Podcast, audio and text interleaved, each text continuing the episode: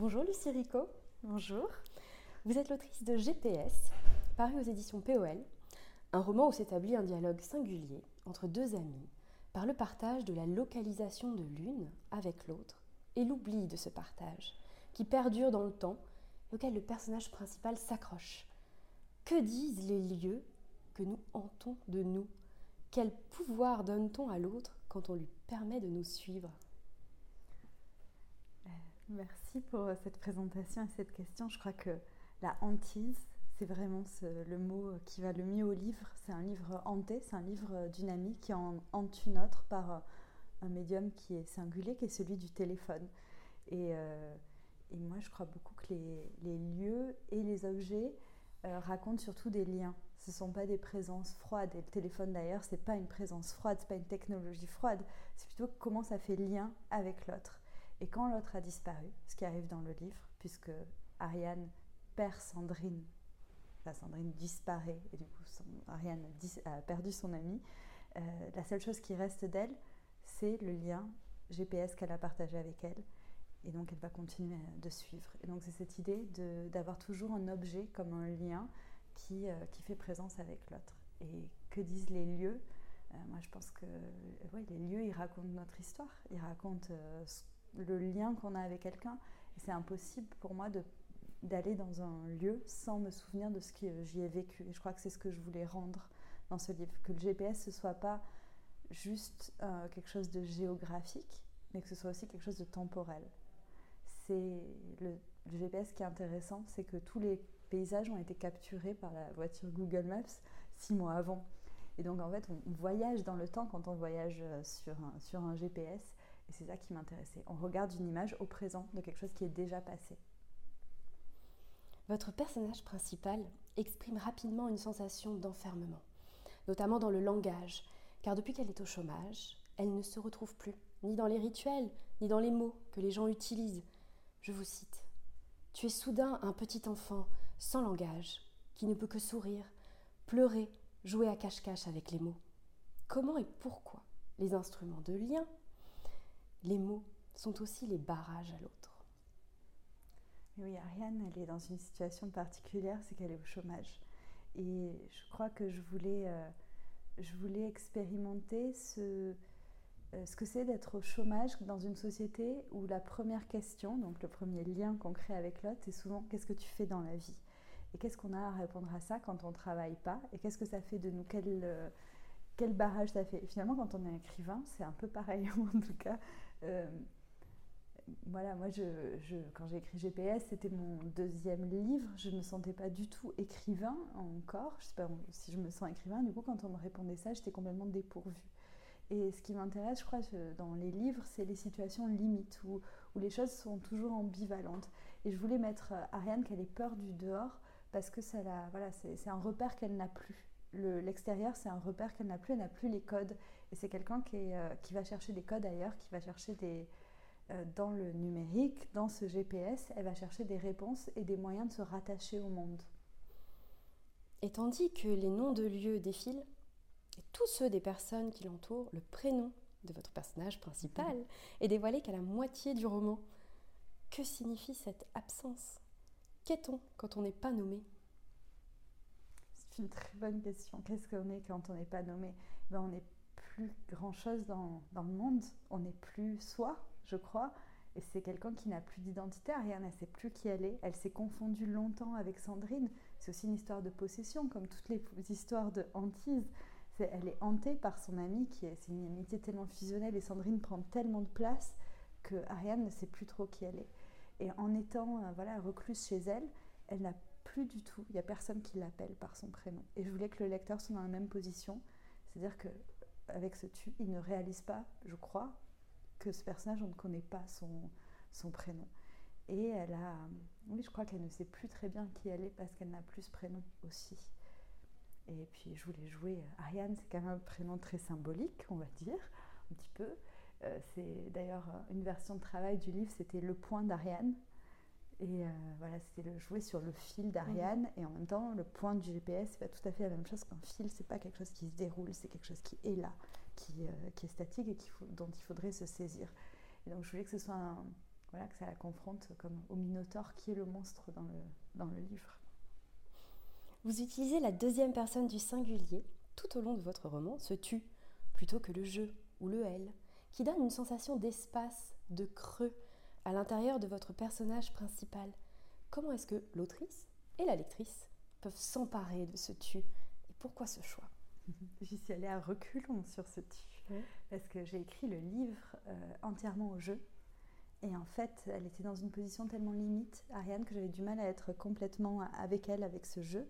Et il n'y avait pas le recul que je cherchais.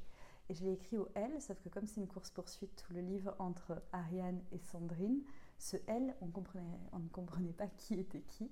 Et c'est finalement au terme d'un processus assez long. Je voulais, je voulais avoir la même chose que j'ai sur les réseaux sociaux, c'est-à-dire que je suis à la fois voyeuse, complètement. C'est-à-dire que je peux passer des heures à regarder l'autre. Et le téléphone, pour moi, c'est comme une fenêtre. On voit certaines choses, en même temps, ça cache d'autres.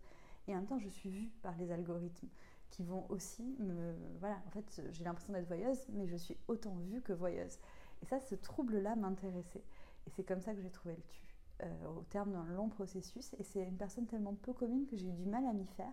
Mais une fois que, une fois que j'ai fait ce choix de point de vue qui est très particulier, où je me suis forcée à qui est toujours une ambiguïté sur est-ce que c'est Ariane qui parle à son GPS, est-ce que c'est le GPS qui parle à Ariane, est-ce que c'est Ariane qui parle à Sandrine. Voilà, il y a une ambiguïté et je, je pense que tout est valable toujours au même moment. J'ai essayé d'écrire selon ce principe. J'ai eu du mal à m'arrêter. C'est une personne. En fait, on se parle tellement à nous-mêmes, à cette voilà au tu, mm. que c'est très addictif comme écriture, euh, l'écriture au tu. Et finalement, c'est très simple je donne des cours de création littéraire. Mhm. Et je conseille toujours à mes étudiants et mes étudiantes, s'ils sont bloqués, d'essayer d'écrire au tu. Parce qu'il y a aussi quelque chose du, du flux dans le tu. Hmm. Ça rime. Vous écrivez Quelqu'un qui te désire t'apprendra forcément quelque chose sur toi, qui fait écho à cette invitation. Sandrine souhaite partager sa localisation avec vous. Qu'est-ce qui nous permet d'en apprendre plus sur nous? Le sentiment que fait naître ce souhait, le choix que l'on fait ou la manière de vivre avec ce choix